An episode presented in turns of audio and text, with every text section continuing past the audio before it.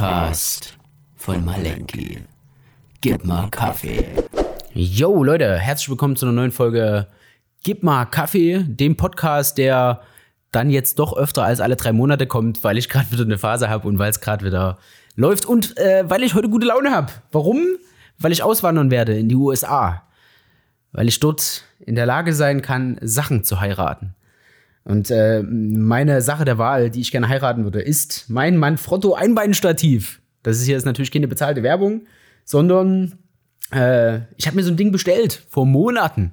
Und dank Corona, was wir in der letzten Folge abgehandelt haben und sämtlichem, keine Ahnung, Lieferverzug und äh, äh der Supplier in China kann nicht liefern, Mist und tausenden Kunden äh, ja, Rücksprache mit dem Kundendienstleister, äh, hat's jetzt endlich äh, in der Post gelegen und ich hab's da. Mein Manfrotto Einbeinstativ. Ich halte es äh, gerade in der Hand. Es steht hier neben mir. Es ist einfach nur galaktisch. Es ist riesig groß. Ich kann es, ich glaube, bis auf zwei Meter ausziehen. Also es ist auf jeden Fall größer als ich im ausgezogenen Zustand. Und es ist halt so ein Einbein-Kamerastativ. Ist einfach geil mit einem übelst schönen Griff.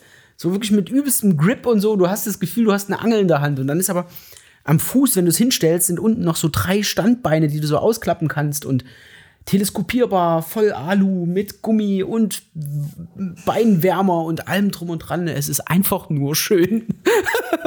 Der Tag kann eigentlich nicht besser sein. Jetzt ähm, kommt nur noch die Ausreise und dann die Hochzeit mit Manfrotto. Das Leben ist gut. Äh, das ist nicht gut, dass jetzt hier das Telefon klingelt.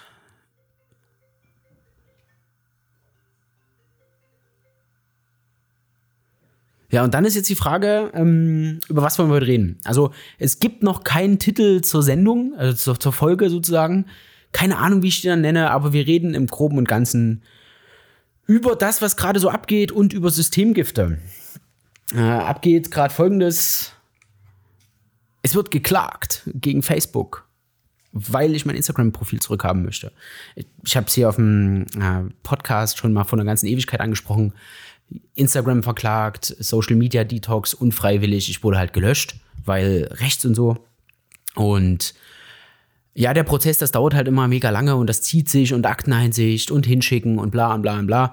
Und ähm, kommende Woche, nee, Quatsch, morgen ist der Prozess, der erste Prozess sozusagen dazu, wo dann das erste Dings ähm, feststeht und dann entscheidet man nächste Woche, ob man quasi gegen diesen, gegen dieses Urteil, was morgen gefällt wird, Einspruch einlegen oder nicht oder das hinnehmen. Ja, das kommt halt dann darauf an, sozusagen, ob ich meinen Instagram-Account wiederbekomme oder halt nicht.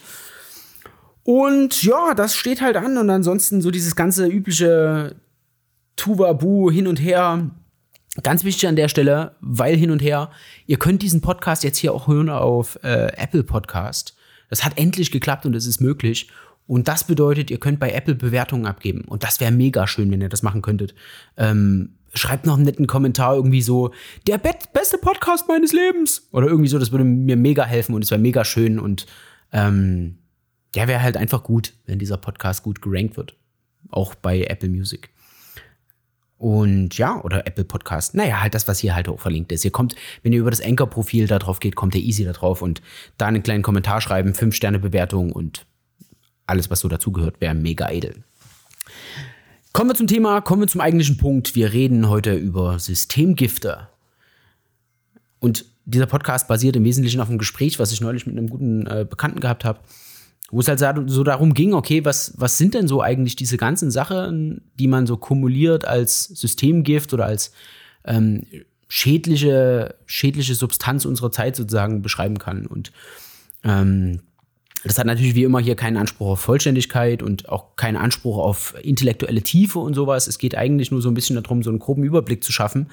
Und ähm, ja, so, so vielleicht sind ein, zwei Sachen für euch dabei, wo ihr dann am Ende sagt, okay, das ist ja krass, okay, das habe ich vielleicht schon so gesehen, aber dieses oder jenes andere habe ich vielleicht selber noch gar nicht so erkannt, dass es eigentlich was ist, was schädlich auf uns einwirkt oder was uns ähm, negativ gegenübersteht oder was, sage ich mal, so das Böse verkörpert oder ein Teil des Bösen ist. Und dieses ganze Thema habe ich für mich persönlich halt so dann auch ein bisschen in Vorbereitung auf diesen Podcast, also als ich mir das alles mal so grob aufgeschrieben habe, in ja eigentlich vier große Blöcke unterteilt. Das ist einmal so biologisches Systemgift, ähm, ideologisches Systemgift, ästhetisches Systemgift und soziales Systemgift.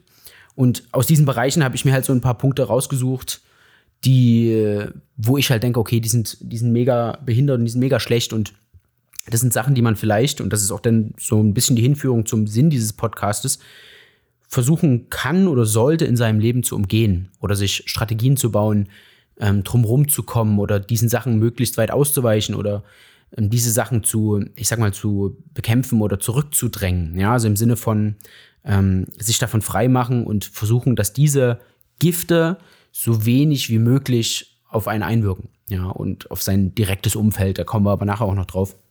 Ähm, weil du immer die Möglichkeit hast, sozusagen ähm, diesen Ansatz zu haben, ich versuche etwas ganz aus der Welt zu verdrängen. Ja, und das klappt halt bei giftigen Sachen oder bei ähm, schädlichen Sachen halt manchmal nicht. Ja, weil wo willst du es hin? Das ist wie Atommüll. Ja, irgendwo musst du, musst du damit hin. Ähm, und dann hast du halt diesen Ansatz, dass du sagst, okay, ich muss irgendwo damit hin. Es gibt dieses Gift, es gibt diesen Atommüll zum Beispiel und den muss ich halt irgendwo so abtun oder so wegtun oder so weit verbuddeln, dass er mich halt so wenig wie möglich toxisch beeinflusst. Und so ist es halt, glaube ich, auch bei den Systemgiften.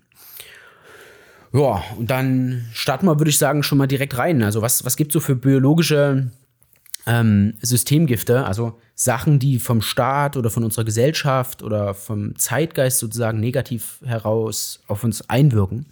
Und ich glaube, das allererste und wahrscheinlich biologisch auch das am durchschlagendste ist einfach so eine, ja, ich habe mir aufgeschrieben, moderne Sesshaftigkeit. Also im Wesentlichen eigentlich, dass du körperlich im 21. Jahrhundert die wenigsten Menschen, außer vielleicht Extremsportler, ausgelastet bist. Das heißt, du gehst überhaupt nicht, du, du übst auf deine physische, auf dein physisches Ich, also auf deinen Körper, auf deine Muskeln, auf deine Sehnen, auf dein, ähm, auf deine Sinne keinen, keinen richtig spürbaren Reiz aus. Das heißt, du bist körperlich halt einfach nicht ausgelastet. Ja? Und das erschließt sich durch so ganz einfache, ganz einfache ähm, Vergleiche mit zum Beispiel so Naturvölkern, die im, im Naturzustand ist es zum Beispiel so, dass Menschen in ihrem natürlichen Zustand um die 25 Kilometer durchschnittlich am Tag gehen.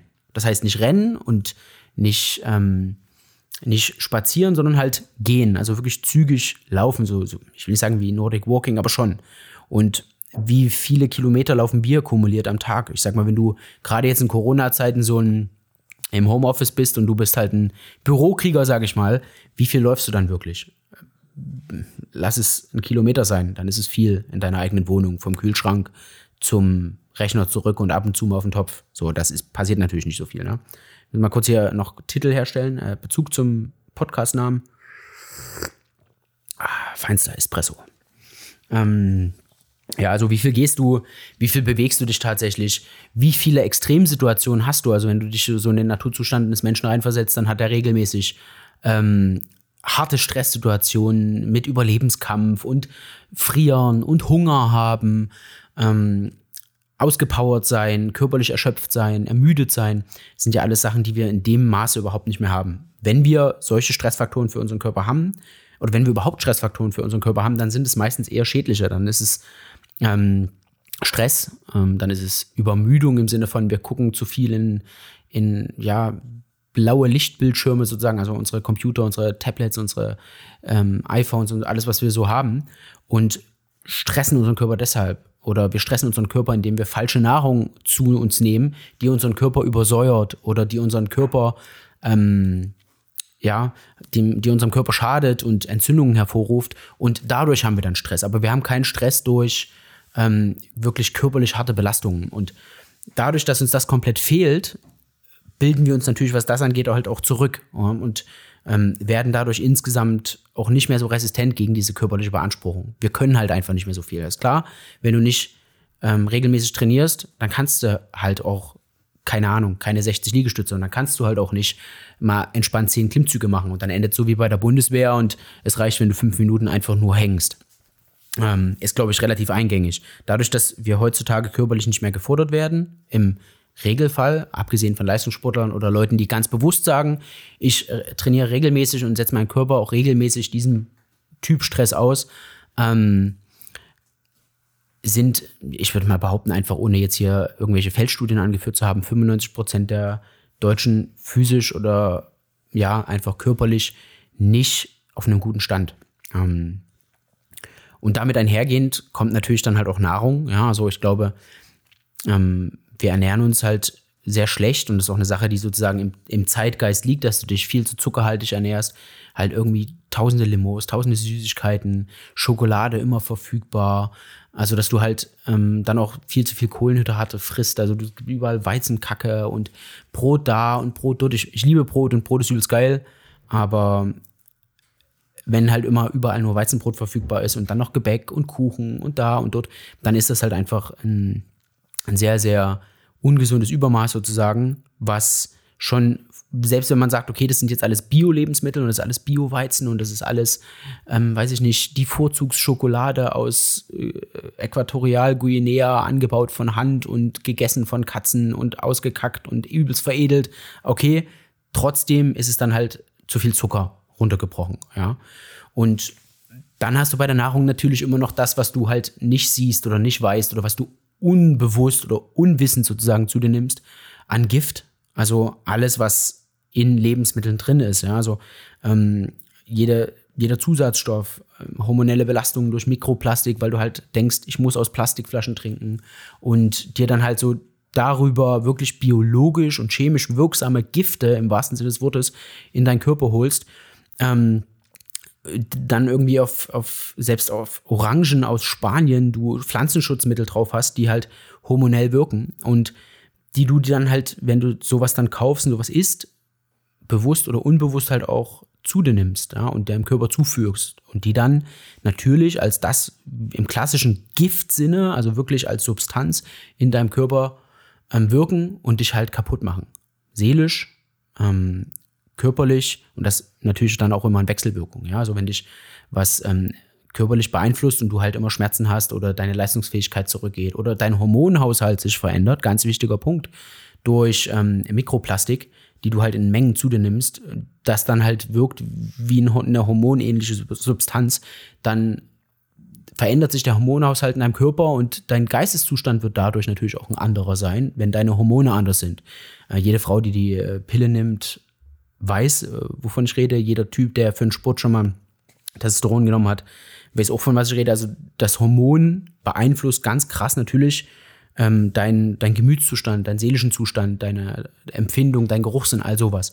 Und wenn du durch Nahrung, bewusst oder unbewusst, eben halt ähm, deinen Körper stimulierst mit Substanzen, dann wirst du ihn natürlich dadurch in gewisser Weise immer irgendwie vergiften. Oder die Gefahr, dass du ihn vergiftest, ist halt sehr groß. Deshalb ganz großes biologisches Gift. Nahrungsmittel, wo Substanzen drin sind, die halt Gift sind. Ihr wisst, was ich meine.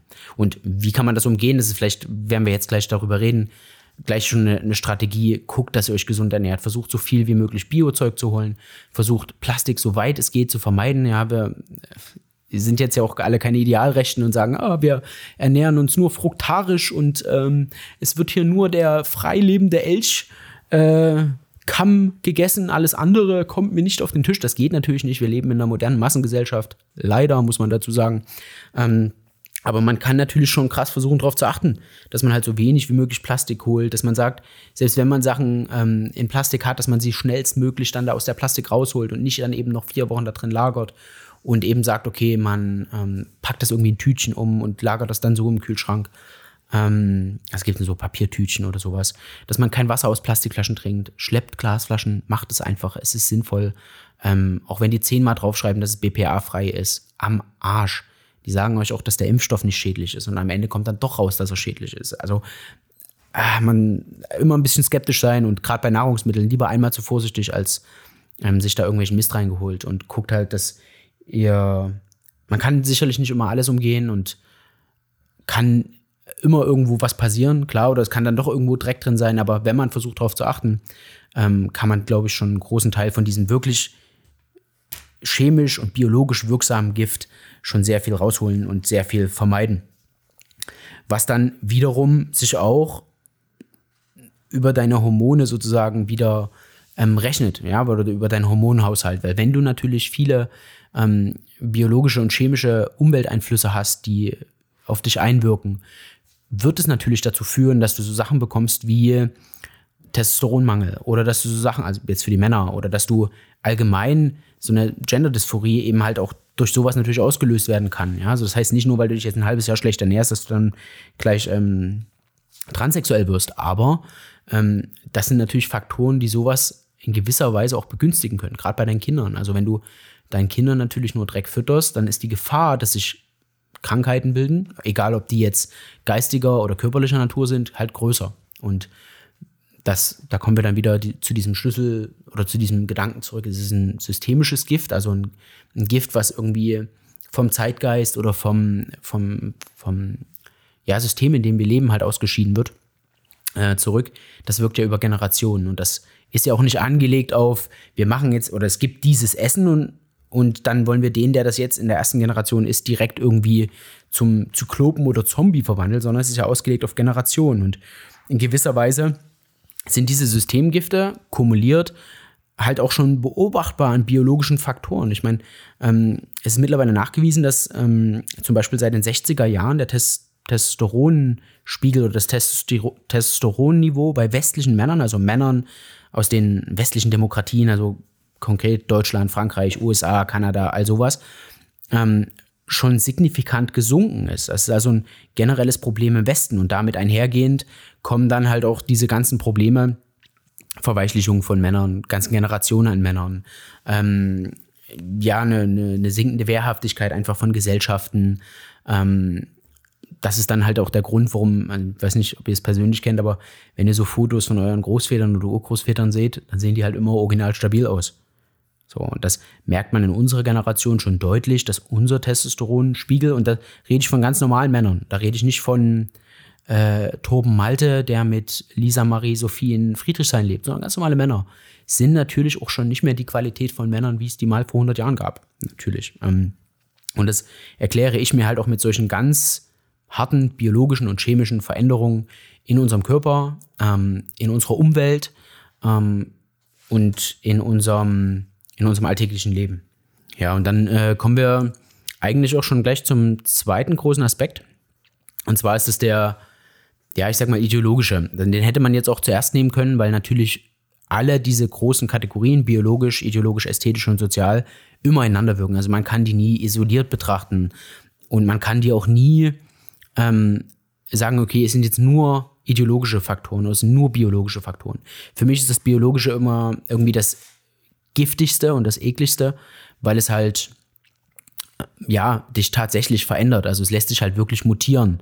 Ähm, alles, was ästhetisch oder sozial oder ideologisch ist, sind für mich immer Sachen, die kann man relativ schnell wieder fixen und die kann man relativ schnell wieder umstellen. Wenn aber ähm, eine ganze Gesellschaft sozusagen schon ihrer Potenz beraubt ist oder ihrer, ihrer, ja, sag ich mal, ihrer biologischen Grundlage entraubt ist, beraubt ist, dann kannst du da halt nicht mehr viel machen. Ja, ich sage ganz einfach gesprochen, wenn es ähm, keine Deutschen mehr gibt, kannst du die nicht wieder kreieren. So.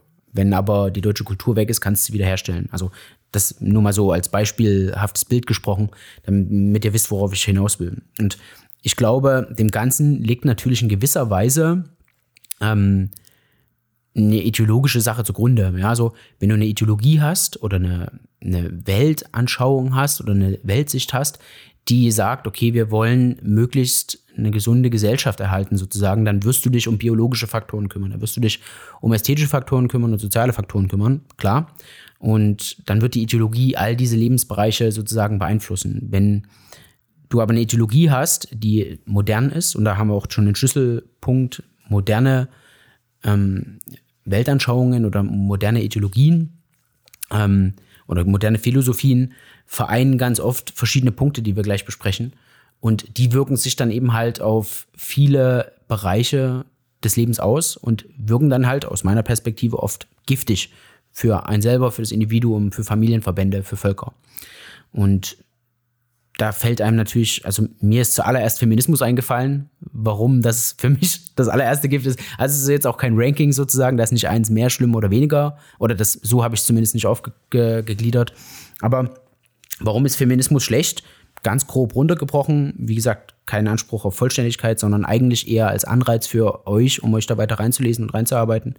Ähm, weil es halt die Rollengefüge in der Gesellschaft sozusagen verändert. Und die Rollengefüge in der Gesellschaft, mal ganz grob runtergebrochen, Mann, Krieg jagen, Frau, Kinder, Familie sammeln, ähm, haben sich ja über Jahrtausende oder Jahrhunderttausende eigentlich sogar entwickelt und sind sozusagen die Best Practice, würde man heute in einem Unternehmen sagen, sind, wie mein Manfrotto-Stativ, einfach aus, ausgekundschaftet äh, von der Natur, was funktioniert am besten und das, was am besten funktioniert, wurde gemacht. Nämlich Männer gehen jagen, spezialisieren sich auf ähm, körperlich anstrengende Sachen, ähm, Sachen, die eben halt gewisse Fähigkeiten äh, voraussetzen und Frauen konzentrieren sich auf ähm, Sachen, die die Familien ähm, innere Familienstruktur angehen und das Kinderkriegen und alles, was sozusagen so diese klassischen Rollenbilder erfüllt.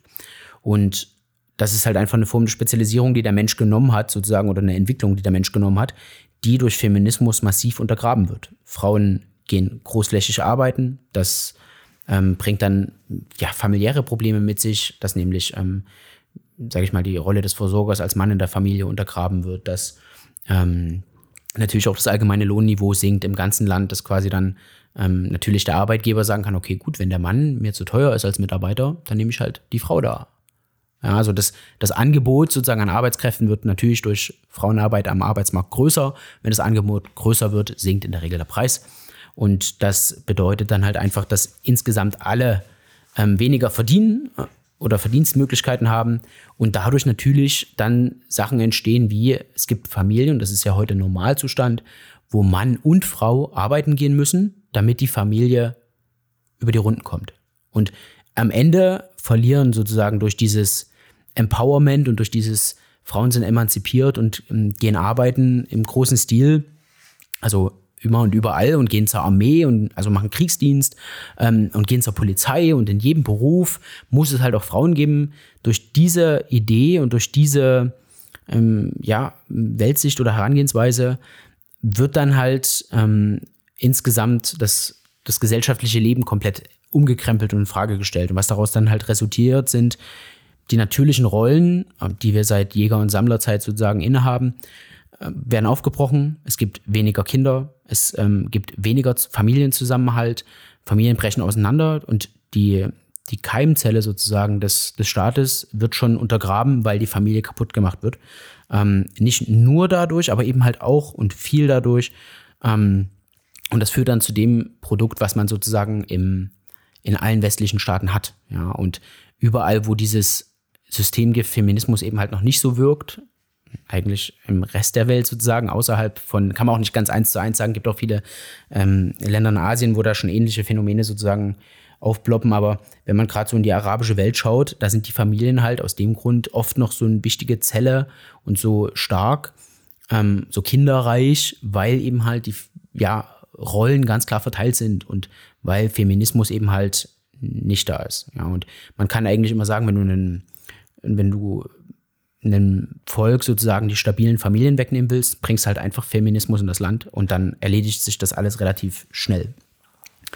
Gerade in der westlichen Welt ist natürlich ein weiteres großes Systemgift oder so ein, ja, Systemgift ist halt immer so ein Arbeitstitel, ne? Also ähm, was, was sozusagen negativ auf die Bevölkerung wirkt, ähm, der Schuldkult. Und da denken wir jetzt in Deutschland immer ganz schnell sozusagen an, an die NS-Kriegsverbrechen und an den Holocaust ähm, der uns halt immer noch sozusagen in der, also bei mir in der Schule war das noch eins zu eins so, jetzt ist das in der Schule auch immer noch so, dass du quasi das so, ich sag mal, vorgehalten bekommst und nach dem Motto, okay, das haben die Deutschen gemacht und du bist ja auch ein Deutscher und deshalb bist du irgendwie daran schuld und du trägst dafür eine Verantwortung und irgendwie ist das ein Päckchen, was du zu tragen hast. Und das ist aber natürlich nicht nur ein rein deutsches Phänomen. Ja, also das, ähm, bei uns ist es eben halt die, die Zeit von 1933 bis 1945. Bei den Franzosen ist es der Kolonialismus äh, in Algerien und ähm, in, in anderen ähm, Ländern der, ja, damals dritten Welt, heute vielleicht sogar zweite Welt, ich weiß gar nicht, aber auf jeden Fall halt dieser ganze Kolonialismus, ähnlich bei den Engländern der Kolonialismus. Bei den Amerikanern ist es eben halt ähm, der, hat die Verdrängung der Amerikaner, äh, der, der Ureinwohner, ähm, der Indianer in den USA, was dann halt als du bist schuldig und du musst ähm, sozusagen büßen oder du musst dich irgendwie dafür verantworten, dass deine Vorfahren vor bei uns 80 Jahren, ähm, ja, bei den, bei den Amerikanern vor 300 Jahren irgendwie Indianer unterdrückt haben und verdrängt haben. Und dann, dann kommt in den USA, das ist auch jetzt immer noch aktuell, dieses ähm, Thema der Sklaverei zur Sprache, wo dann eben immer gesagt wird, okay, deine Vorfahren haben Sklaven gehalten, du bist eigentlich auch nur ein weißer Unterdrücker sozusagen und mach dir das bewusst und Knie auf den Knien, ja. Und daraus resultiert dann dieses, ähm, dieser Kniefall von Polizisten in den USA immer auf dieser Idee, dass die Weißen sind irgendwie schuldig und mit Schuld lebt sich halt sehr schlecht. Ja, also wenn du nicht ein übelst abgewichster Typ bist, der sagt, mir ist es doch egal, ob ich schuldig bin oder nicht, ja, also so ein, ich sag mal, so ein Mördertyp,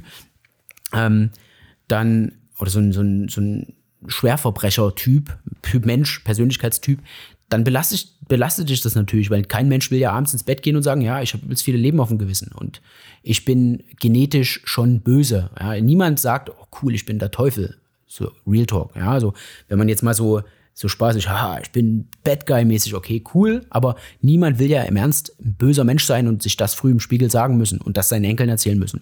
Ich bin ein böser Mensch und habe sowas auf dem Gewissen. Und wenn man dann Leuten sozusagen einredet, dass sie, seit sie in der Schule sind oder im Kindergarten, ähm, dass sie schuldig sind, weil ihre Vorfahren das und das und das und das gemacht haben, hier jeweilige Geschichte des jeweiligen Staates einsetzen, ähm, dann tragen sie dieses Päckchen Schuld natürlich immer mit, mit sich mit. Und das führt dann zu kognitiven Persönlichkeitsstörungen, zu, ähm, ja, zu einer, zu Depressionen, zu Schizophrenien, zu einfach völlig versprengten Wahrnehmungen. Und das sind dann solche Sachen, wenn man dann so, gerade wer so bei Twitter unterwegs ist oder sowas, der hat das oft schon gesehen, irgendwie Linke, die zusammenbrechen, ähm, als Trump an die Macht gekommen ist.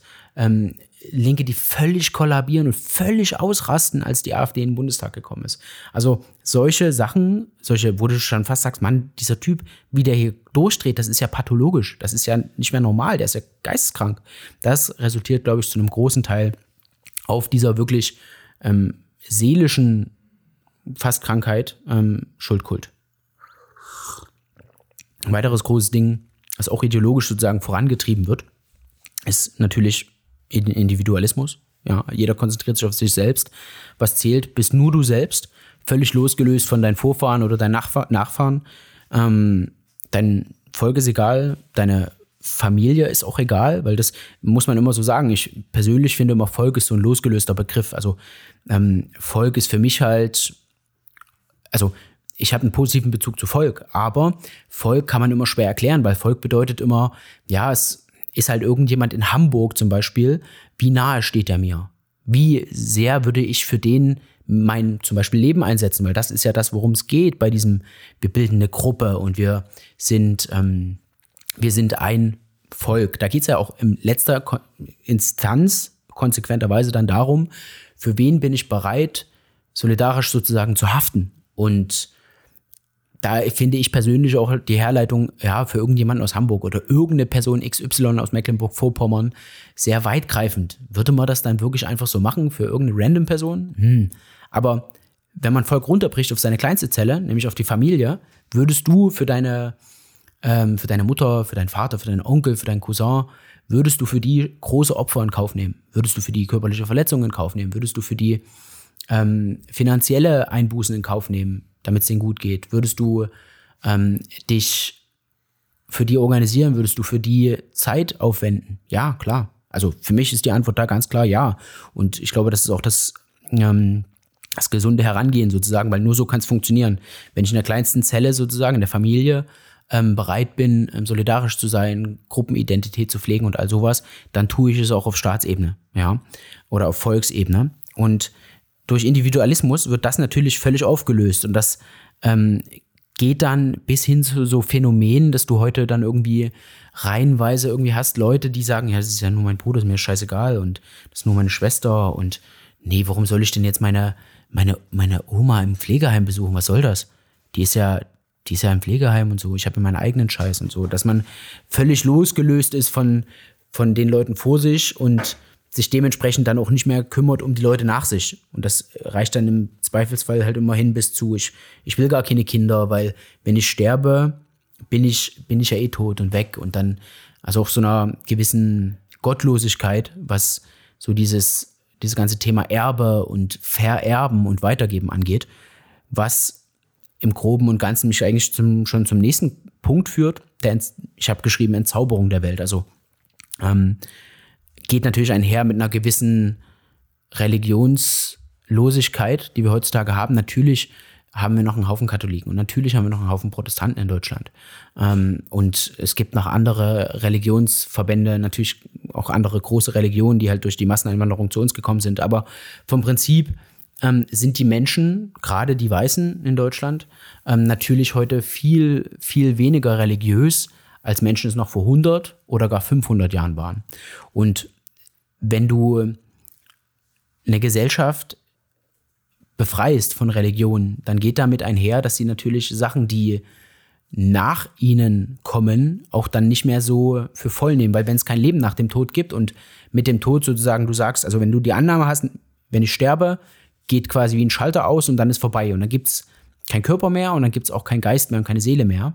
Dann sagst du natürlich eigentlich, dass dir alles egal sein kann, nachdem du stirbst. Und wenn du so rangehst, ähm, legt das dann schon ideologisch im Kopf sozusagen den Grundstein für, ja, was kümmert es mich denn? Nach mir die Sintflut, nach mir äh, ist doch alles egal. Wenn ich jetzt Plastik in die Erde schmeiße in Massen, dann kommt es doch eh erst zum Tragen, wenn ich tot bin. Und dann kann mir alles egal sein. Und dann brauche ich mich ja auch nicht darum zu kümmern, wie in 100 Jahren von mir gedacht wird, weil das ist ja auch alles ähm, dann nicht mehr greifbar. Also mit einer Entzauberung geht dann halt immer gepaart auch mit so einem gewissen Fortschrittsglauben und einer Technikgläubigkeit, so ein, ähm, wie soll ich sagen, so eine Mechanisierung und Materialisierung der Welt einher, dass man halt sagt, okay, es zählt nur das, was ich jetzt kaufen, verkaufen oder besitzen kann, sozusagen. Und wenn da wieder der Umkehrschluss eine Gesellschaft halt sehr, sehr religiös ist oder verhältnismäßig oder einfach religiöser ist als heutzutage, ja, dann kommt automatisch wieder so eine gewisse Heiligkeit ähm, in, in das Leben und dann geht es eben wieder um Sachen wie Leben nach dem Tod, was kann ich vererben, ähm, nicht nur an geldlichen Sachen, sondern auch wirklich an immateriellen Gütern. Ähm, und dann bekommt auch alles, was über ein Leben hinaus Bestand hat, nämlich Ahnenreihen, also Familien, ähm, Generationen von Familien, ähm, Tradition, Kultur, einen ganz anderen Wert, weil dann ist Kultur plötzlich nicht mehr nur das, was sie jetzt ist, nämlich das, was jetzt gerade passiert, ja, wie es immer so dargestellt wird. Heutzutage wird Kultur oft so verwendet wie eine Sache, naja, das ist halt jetzt die Musik, die jetzt gerade in der Disco läuft. Oder das ist jetzt gerade unsere Art und Weise zusammenzuleben. Aber unsere Kultur ist ja auch nichts, zumindest aus einer, aus meiner Sicht heraus, nichts, was sozusagen im luftleeren Raum existiert, sondern ist ja was Gewachsenes, was auch weiter fortbesteht. Und wenn ich aber sage, nach meinem Tod ist alles vorbei, dann impliziere ich ja schon, dass es dann auch eine neue Kultur geben kann, die mir ja auch völlig egal sein kann. Weil die Kultur ja nur was ist, was den jetzigen Moment so ein bisschen ausstaffiert und nichts, was so einen gewissen Selbstwert auch hat. Ihr merkt, es wird schon wieder übelst theoretisch und wie bin ja auch kein äh, Philosoph, das heißt, meine Erklärungen dazu sind natürlich auch immer relativ runtergebrochen oder relativ stumpf, würde der eine oder andere sagen. Aber ihr wisst, was ich meine und vielleicht ist es für euch eine Anregung oder ein Impuls, euch da weiter mit zu beschäftigen. Oder ihr sagt, okay, so ein Überblick reicht mir, weil ich selber auch ein stumpfer Mensch bin. Das ist das Malenkis äh. Ja, wie auch immer.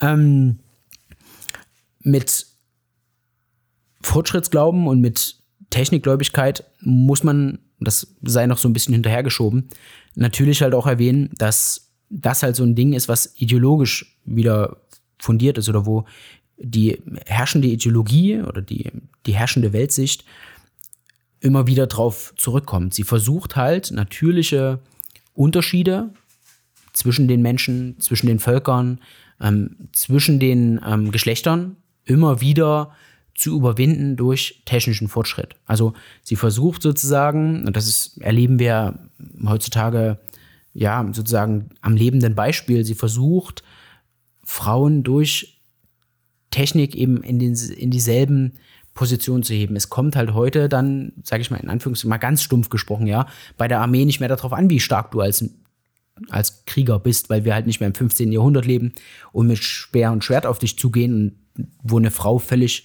ähm, fehl am Platz im, in einem stehenden Heer gewesen wären, sondern heute kommt es dann halt darauf an, dass du soziale Kompetenz hast und wie gut du einen Computer bedienen kannst. Und Real Talk, eine Drohne abfeuern am Computer mit einem Knopf, kann halt auch eine Frau. Ja, und durch technischen Fortschritt wird dann versucht, ähm, es möglich zu machen, sozusagen Geschlechterbarrieren zu überwinden. Ja, vor 500 Jahren warst du eben halt entweder Mann oder Frau. Heute können die halt aus dir eine Frau machen. Durch OPs und Hormontherapien ähm, und tausende Veränderungen. Und das ist ja alles erst am Anfang. Wo wir in 100 Jahren hingehen können, das, das kann man ja jetzt nur ahnen. Am Ende wird es dann möglich sein, dass du sagst, ähm, ich möchte eine Frau sein und dann geben die dir irgendwie Wunderpille XY und du verwandelst dich innerhalb von, weiß ich nicht, einem halben Jahr wirklich dann zu einer Frau. Ja, also diese, diese ganzen technischen Machbarkeiten und was halt technisch möglich ist in Sachen Naturüberwindung, ähm, sind ja alle noch nicht ausgeschöpft. Aber es ist in der Ideologie, ähm, sowohl im Liberalismus als auch im, im Kommunismus, ähm, in gewisser Weise schon veranlagt oder diese Ideologien basieren auch in gewisser Weise auf technischem Fortschritt und der Idee mit technischem Fortschritt Ungleichheiten in der Welt oder ja, Ungleichheiten in der Welt aus dem Weg zu räumen. Und das ist, glaube ich, schon ein ideologisches Gift, weil man halt immer wieder da versucht, sozusagen ganz aktiv gegen Natur zu kämpfen, gegen natürliche Zustände zu kämpfen, gegen das Gegebene sozusagen zu kämpfen und es zu überwinden und damit sich selbst irgendwie zu überwinden, aber in einer negativen Art und Weise. Ja, nicht eine Selbstüberwindung wie beim kalten Duschen, sondern sich selbst überwinden wie seine eigene Eigenart kaputt machen, um irgendwas Künstliches da drauf zu setzen. Und wenn wir bei künstlich sind, kommt von Kunst und Kunst ist nicht weit weg von Ästhetik und das war die Überleitung des Jahrtausends. Kommen wir schon zum äh, dritten großen Überpunkt der Systemgifte, ästhetische Systemgifte. Und das ist wirklich dann, wird jetzt hier sehr stumpf, aber da geht es mir natürlich um Hässlichkeit. Hässlichkeit, die auf uns negativ einwirkt und die uns unterbewusst immer beeinflusst. Also wenn du durch eine Straße gehst und in dieser Straße nur hässliche Glasbauten sind, ja, so diese ganz klassischen modernen Gebäude, wie sie eben halt dann aussehen, riesig große Glasfronten, dann am besten noch so spiegelndes schwarzes Glas, cleaner Stein, kein Relief, kein, kein Stuck, kein nix da dran.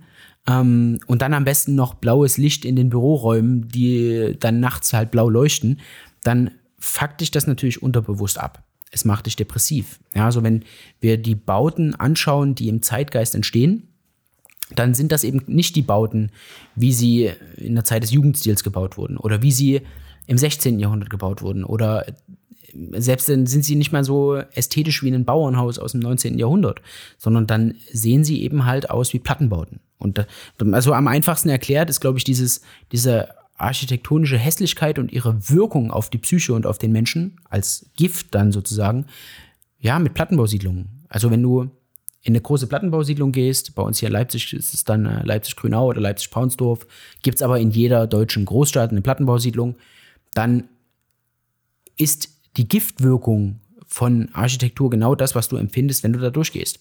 Es deprimiert dich, es fuckt dich ab, es stumpft dich ab, es ja, ähm, deine Lebensumgebung beeinflusst dich. Ja, so um das bildlich zu sprechen, wenn du in einem, einer mega schönen Wohnung lebst, dann wirst du morgen früh aufstehen und wirst schon ganz anders in den Tag starten, als wenn du in einer, in einer Höhle lebst, die ähm, nach Kacke riecht. Ja, klar, dann ist also wirklich ganz platt runtergebrochen. Deine Lebensumgebung beeinflusst, wie du dich fühlst, beeinflusst deine Selbstwahrnehmung. Also, wenn du, ähm, wenn du in einem Plattenbaugebiet lebst, depresst dich das halt einfach. Und was dich depresst, was dich runterzieht, wirkt wie ein Gift auf dich. Und dasselbe ist mit moderner Kunst natürlich da. Also das kann man jetzt sagen, okay, du, du kannst ja für eine Kunstgalerie gehen und dir moderne Kunst anschauen. Du kannst aber auch einfach, keine Ahnung, guck dir halt äh, Stockvektoren an im Internet so.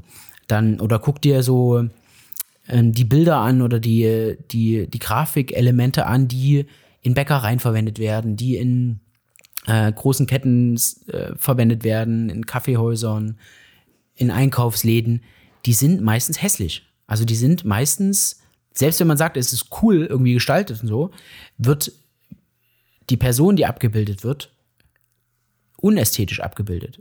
Weniger Mona Lisa, mehr Picasso, mehr abstrahiert, mehr ähm, unkenntlich, ja, mehr hässlich.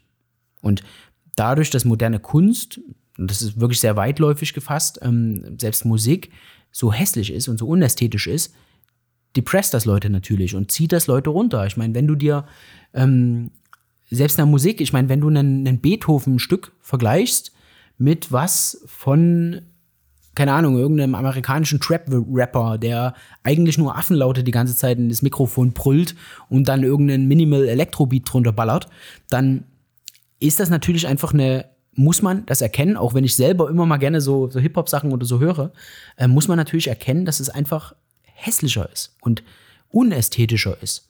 Und wenn dich aber immer nur unästhetische Sachen umgeben, wirkt das zumindest unterbewusst deprimierend auf dich, zieht dich runter und ist ein Gift. Ich hoffe, das ist ähm, gut rübergekommen. Und dasselbe gilt für, natürlich fairerweise muss man auch sagen, und da äh, kriege ich selber immer rechts und links sozusagen Hinweise oder gilt auch für unsere Kleidung. Ich meine, noch vor, noch vor 100 Jahren war es völlig normal, dass selbst Bauarbeiter mit Hemd und äh, Stoffhose sozusagen unterwegs waren, ja, und gut gekleidet waren. Und selbst irgendein popliger Drogeriemitarbeiter, ein Krämer, hatte damals eben halt einen Anzug in seinem Laden an.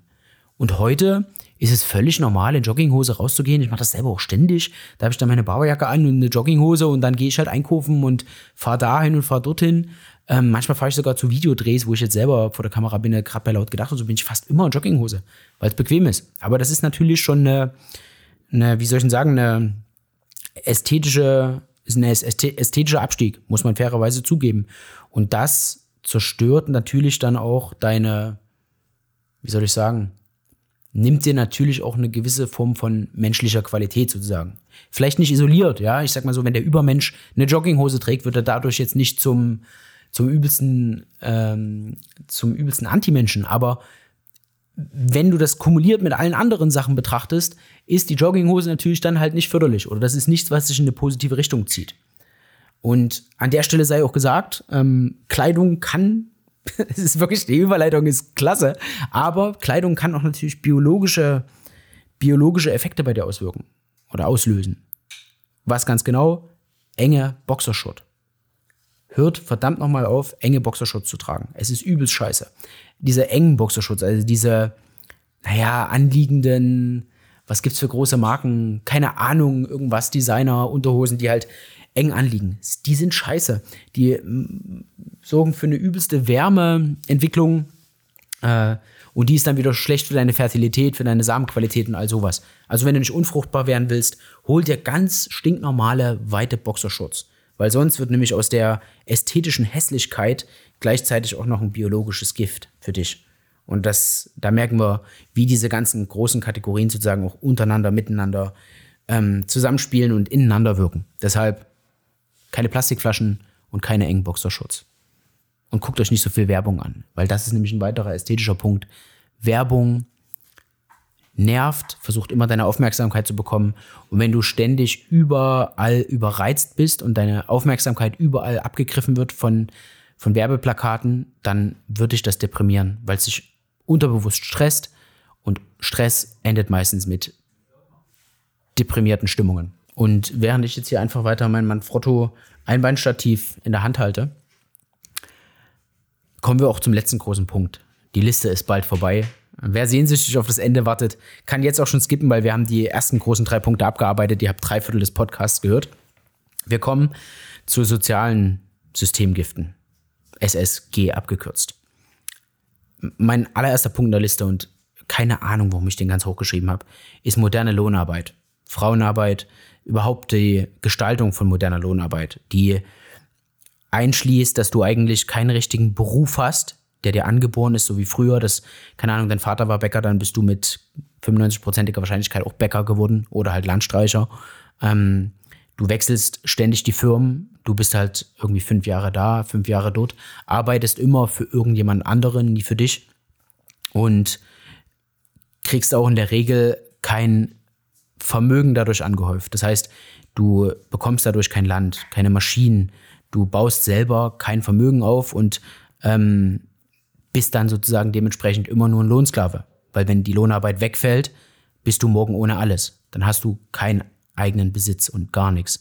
Und das ist, glaube ich, eine Sache, die, die ein großes Gift ist sozusagen, weil wenn du nur arbeitest, um zu leben und überhaupt nicht die Lage, in der Lage bist, sozusagen Vermögen, also ich rede jetzt nicht von einem Ferrari und ich rede auch nicht von einer Villa, aber wenn du überhaupt keine Mehrwerte für dich selber schaffen kannst, ähm, außer halt fressen und schlafen, dann bist du halt einfach nur noch Produzent und Konsument in einem. Und das ist dann halt aber wirklich alles. Und das geht dann halt hin zum kompletten, ich arbeite, um zu arbeiten. Und wie kommt man davon weg? Ich glaube, man könnte jetzt sagen, okay, ähm, man versucht eben halt weniger entfremdet zu sein von der Arbeit. Ja, das bist du ja heutzutage, wenn du als ähm, Datensachbearbeiter für eine große deutsche Bank arbeitest, dann ähm, tippst du Daten ein von irgendwelchen Kunden für irgendeine Bank, wo du den Chef noch nie gesehen hast, auch nie sehen wirst, auch nie mit dem kommunizieren wirst. Und dann hast du bist du komplett entfremdet vom eigentlichen Produkt. Und wenn man es schaffen kann, das klappt vielleicht nicht immer, aber wenn es möglich ist, es schaffen kann, dass du wegkommst von dieser Entfremdung und näher hinkommst zu mehr Kontakten zu Leuten, an die du was verkaufst. Also ich sag mal, vom Mitarbeiter in einem Großkonzern hinkommst zu, ich habe mein eigenes kleines Geschäft und verkaufe an Endkunden, ähm, dann ist es, glaube ich, gut für deine Psyche und du kannst diesem Systemgift, Entfremdung, moderner Lohnarbeit, ähm, ständigem Wechsel, keinem Vermögenaufbau, Vermögensaufbau entkommen. Also Mut zur Selbstständigkeit, Mut zum Produktfotos bearbeiten. Das ist bei mir das Resultat aktuell aus ähm, Mut zur Selbstständigkeit. Ich mache Produktfotos. Tag ein, Tag aus. Aber ist cool, will mich nicht beschweren. Äh, warte schon auf den nächsten Auftrag Produktvideo. Das macht mehr Spaß als Foto. Aber man will sich ja nicht beschweren. Äh, ja, weitere große soziale Sache oder ein soziales Systemgift. Natürlich gefühlt, ich habe geschrieben, soziales Kapital ist minimiert. Das heißt, ähm, du hast sozusagen heutzutage kaum noch Vereinsleben und du hast es, es gibt es, aber es ist rudimentär, es ist weggedrängt und gerade für junge Menschen eigentlich relativ ähm, auf einem Minusniveau. Du hast kaum Vereine, kaum Heimatvereine, es engagieren sich wenig Leute da. Alle Vereine leiden, selbst die Freiwilligen Feuerwehren leiden an Nachwuchsproblemen. Ähm, und dadurch, dass halt das soziale Kapital minimiert ist, bist du halt ein Stück weiter am isolierten Individuum. Und das isolierte Individuum muss quasi durch Definition ähm, depressed sein, weil wir als Menschen biologisch dazu veranlagt sind, Gruppenlebewesen zu sein, die in Gruppen sozusagen agieren und ganz starke soziale Beziehungen aufbauen. Und wenn du isoliert bist, ist das halt das komplette Gegenteil und du arbeitest wieder gegen deine eigene Natur und all das. Weiterer Fakt ist dann halt die Verstädterung, die halt auch in genau dieselbe Kerbe schlägt. Ähm, Großteil der Deutschen lebt heutzutage in Städten. In Städten bist du aber halt oft sehr isoliert, sehr ähm, sehr allein, sehr entfremdet. Du kennst deine Nachbarn in der Regel nicht in einem Wohnhaus und wenn dann halt auch nicht richtig, du sagst ihnen vielleicht Hallo, aber du hast zu denen eigentlich keine soziale Beziehung. Was in einem Dorf oder einer Dorfgemeinschaft, die vielleicht sogar nur aus wenigen Familien besteht, die aber entsprechend groß sind, ähm, natürlich was anderes ist. Und wenn du Menschen im großen Stil und eine Gesellschaft natürlich im großen Stil verstädterst, machst du die in Zusammenwirkung mit all diesen anderen Faktoren, die wir schon besprochen haben, mit moderner Lohnarbeit, mit äh, Feminismus und einem veränderten Rollenbild der Frau und des Mannes, mit einem gesunkenen Testosteronlevel in diesem Volk, machst du die natürlich abhängiger, weniger verwurzelt, weniger organisiert, mit weniger Stimme sozusagen und schaffst es sozusagen, ja, die zu vereinzeln. Ja, so, und dann greift wieder dieser Spruch, Teil und herrsche wenn viele Leute alle ihren eigenen Brei machen und nicht organisiert sind, dann stehst du auch nicht einer großen Organisation gegenüber, sondern immer nur vereinzelten Individuen, die du nach Beliebigkeit überall hinschicken kannst und überall arbeiten lassen kannst, die im Zweifelsfall für dich alles tun, sozusagen, und heute in München sind, morgen in Leipzig sind und übermorgen in Hannover sind, um für dich zu arbeiten und ihr ganzes Leben nach dir ausrichten. Religionszugehörigkeit haben wir schon besprochen. ist aber natürlich neben einem ästhetischen oder einem ideologischen Punkt halt gleichzeitig auch in gewisser Weise ein sozialer Punkt, weil mm, ja die Auflösungserscheinung oder die, die Ätzwirkung des Giftes, des Systemgiftes, der Ideologie, der herrschenden Ideologie, hat es halt geschafft, Religion zuerst eigentlich wegzuätzen, also wie die französische Revolution sozusagen ähm, geglückt war oder ihre Vorläufer sozusagen dann dort ihren, ihren Höhepunkt hatten, wurde die Religion Stück für Stück, Staat um Staat sozusagen immer weiter zurückgebaut, immer weiter verdrängt. Ähm, und damit einher geht dann natürlich dass wenn eins Salamitaktik mäßig, erst ist die Religion weg, ja, es gibt keinen Gott und dann ist irgendwann die Nation weg, es gibt ja eigentlich kein Volk und dann ist irgendwann die Familie weg es gibt ja eigentlich gar nicht Mutter, Vater, Kind. Es gibt ja nur Eltern 1 und Eltern 2. Also ihr wisst, worauf ich hinaus will. Das ist natürlich ein ähm, großes soziales Problem, genau wie die Rolle der Frau, ähm, die biologische Auswirkungen hat, wenn sie sich verändert, die ähm, ideologische Auswirkungen hat, ästhetische Auswirkungen hat, soziale Auswirkungen. Also ich glaube, ihr versteht, was ich meine. Keins dieser Gifte wirkt allein, es wirkt immer im Verbund mit diesen ganzen anderen Problemen, die auftreten. Und da kommen wir, glaube ich, auch schon so ein bisschen dahin, was will das System oder was will sozusagen der Zeitgeist? Also System ist immer so, ja, das klingt immer so Matrix-mäßig, ja, aber da, darauf soll es nicht mal unbedingt hinaus, obwohl das Jahr 2020 und 2021 ziemlich Matrix-mäßig sind, muss man fairerweise sagen. Aber ähm, es geht im Wesentlichen darum, was, wohin soll die Reise sozusagen gehen, aus Sicht des Gegenübers. Und sie soll natürlich hingehen zu vereinzelte Individuen ohne soziale Bindungen, die jederzeit überall arbeiten, aber durch ihre Arbeit kein Vermögen anhäufen, sondern lediglich Essen holen, um dann am nächsten Tag genau so fit, erholt und genährt wieder arbeiten zu können. Und daraus ergibt sich im Wesentlichen eigentlich schon das, was man selber für sich und seine, ähm, sein Umfeld wollen muss. Man muss wollen, dass man ja, nicht isoliert ist, sondern dass man starke soziale Bindungen hat, ein intaktes Familienleben hat. Und da sage ich mal, sind so, ist so das Basic, okay, ich habe ähm, eine Frau und mit der habe ich Kinder. Und das kann wirklich jeder machen. Das ist eine Sache, die, die kann jeder tun und damit legst du einen großen äh, Meilenstein und eine, machst du eine große Entgiftungskur, um mal so zu sprechen.